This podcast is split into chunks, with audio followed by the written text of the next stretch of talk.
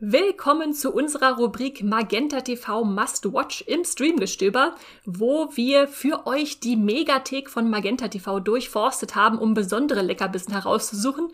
Und jetzt, wo Halloween gerade durch ist, startet im November ganz passend eine Miniserie, die eure Gruselliebe noch einmal verlängern wird. Und da habe ich mir natürlich Horrorfilme, Horrorserien und Gruselfan Max eingeladen. Äh, Max, was, was ist das für eine Serie, die wir hier im Programm haben? Es geht um Chapel Wait. Das ist eine Ha, Surprise, Horrorserie, beziehungsweise eher ein äh, historisches Horrordrama, würde ich äh, es beschreiben. Es handelt sich dabei um eine Adaption von Stephen Kings Kurzgeschichte Briefe aus Jerusalem. Äh, das ist so eine Art, es ist eine Kurzgeschichte, aber so aufgebaut wie ein Briefroman. Gibt's äh, Briefkurzgeschichten? Da müsstest du, da müsstest du Goethe fragen mit seinem äh, Leiden des jungen Werther Briefroman. Das ist ein Mini-Mini-Roman. Äh, genau, diese, die Kurzgeschichte ist erstmals 1978 äh, erschienen in dem Sammelband Nachtschicht und das ist quasi ein Prequel beziehungsweise eine lose Vorgeschichte zu dem großen Stephen King-Roman Brennen muss Salem also ein großer Vampirroman von ihm, der auch schon mehrfach verfilmt wurde. Unter anderem äh, kommt auch nächstes Jahr 2022 eine neue Verfilmung, äh, die heißt Salem's Lot von Gary Dauberman, dem Autor von den ganzen Annabelle-Filmen im Conjuring-Verse. Aber um wieder zurückzukommen zu Chapel Wait, äh, könnt ihr euch natürlich damit super vorbereiten auf nächstes Jahr. Äh, das ist eine US-Serie, die lief dort schon auf dem Sender Epics und die wurde entwickelt von Peter und Jason Filadi. Peter Filadi bringt auch äh, einiges an Horrorerfahrungen mit. Den sollten Horror-Afficionados vielleicht schon kennen. Das ist nämlich der Drehbuchautor der Kultfilme Der Hexenclub und Flatliners. Und er hat auch schon äh, ein bisschen Stephen King-Erfahrung. Er hat nämlich das Drehbuch zu der Salem Slot-Verfilmung aus dem Jahr 2004 mit Rob Lowe in der Hauptrolle geschrieben. Und auch das Drehbuch zu einer Folge von dieser ähm, Horrorserie Nightmares and Dreamscapes. Und Chapel Wait ist jetzt dieses Jahr schon die zweite Stephen King-Adaption äh, auf dem kleinen Bildschirm äh, nach Lisey's Story.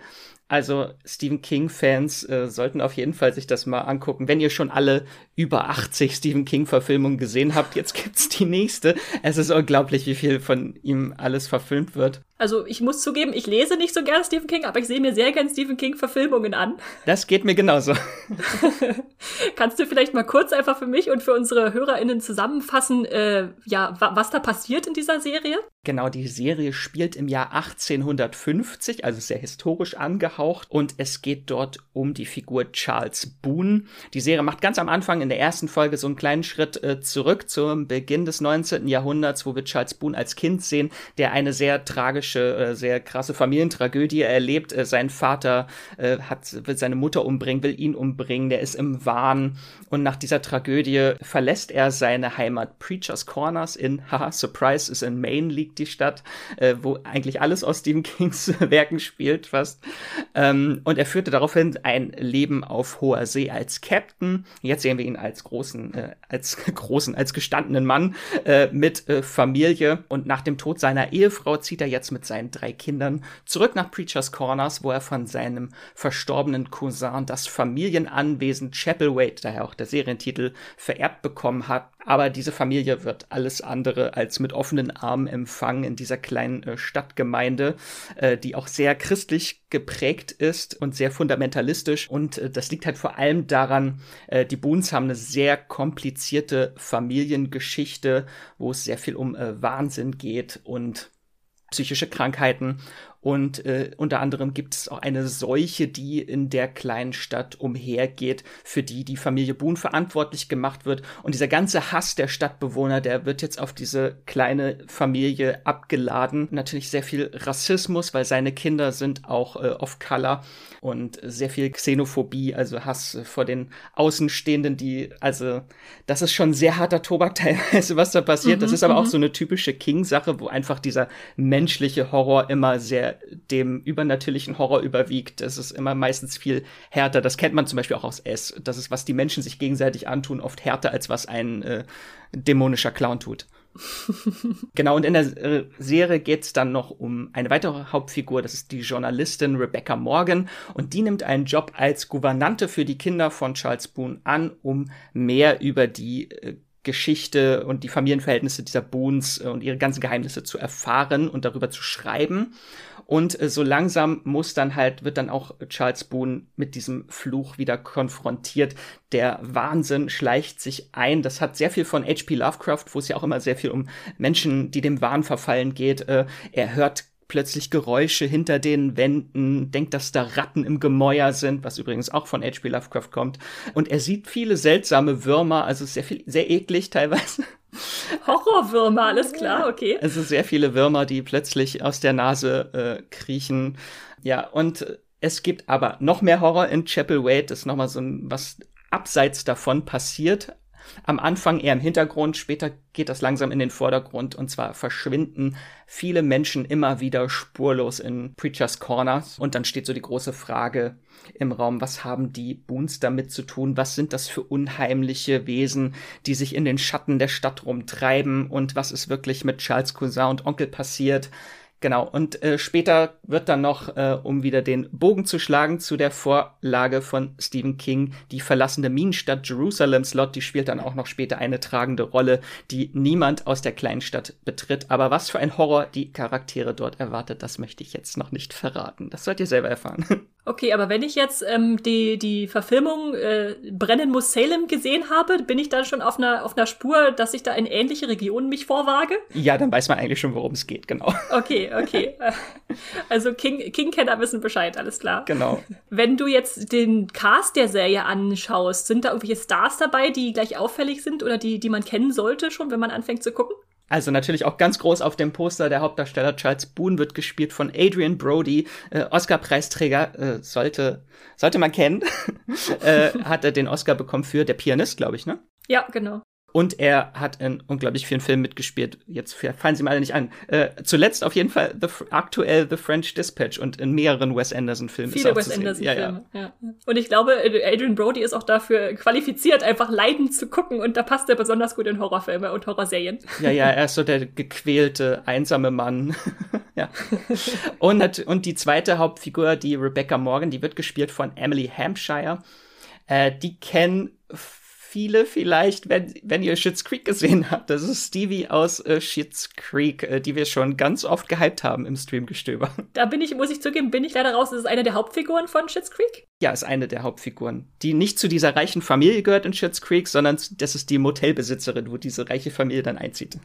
Okay, okay. Wenn du jetzt an Chapel Wade denkst, ist eine, eine Szene, die dir besonders in Erinnerung geblieben war oder ein, ein ganz großer äh, What the fuck Moment, wo du dachtest, oh, eine Szene, die sich in meinen Kopf gebrannt hat, wo der Charles Boone vor dem Spiegel steht und plötzlich sich an der Nase kratzt und dann dort ein Wurm raus, sich rausschlängelt und dann noch ein Wurm und er dann das Rasiermesser nimmt und sich die Nase aufschneiden will und sich die oh. Nase aufschneidet und die Würmer daraus wird. Das ist äh, sehr eklig, ja.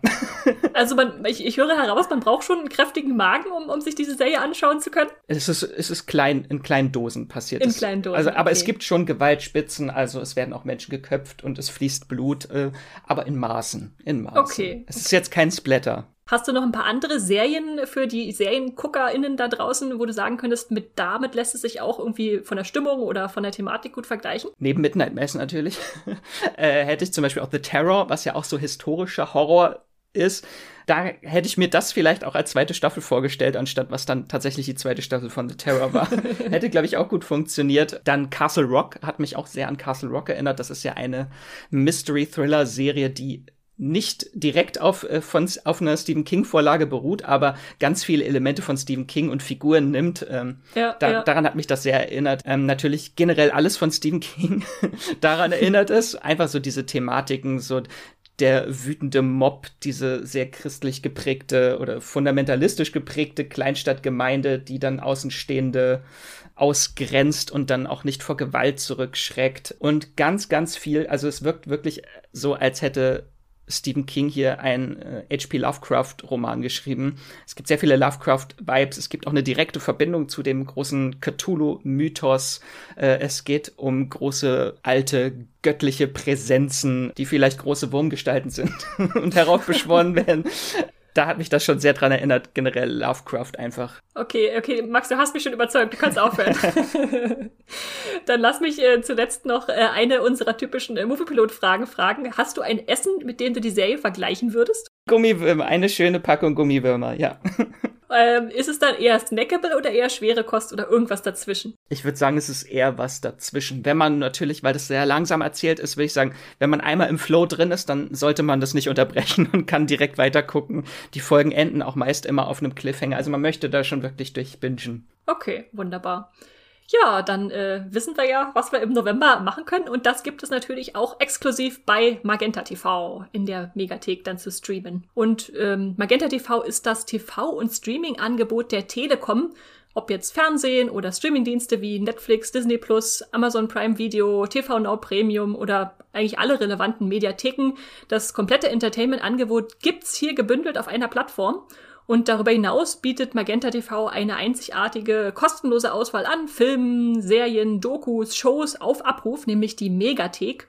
Unter anderem dabei Channels wie Sony One, Paramount, ARD Plus, ZDF Select, zahlreiche bekannte Top-Titel internationaler Filmstudios bis hin zu Originals und Exclusives, die es nur bei Magenta TV gibt.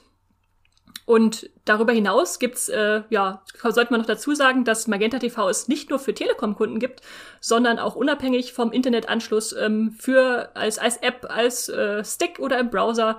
Und das ist dann monatlich auch kündbar. Und ja, wie genau ihr zur Magenta TV Megathek kommt, erfahrt ihr dann in den Show Notes. Und dann danke ich dir, Max, dass du hier mit mir über Chapelwaite gesprochen hast. Und dann beenden wir hiermit auch dann unsere Magenta TV Must-Watch Rubrik. Tschüss. Tschüss.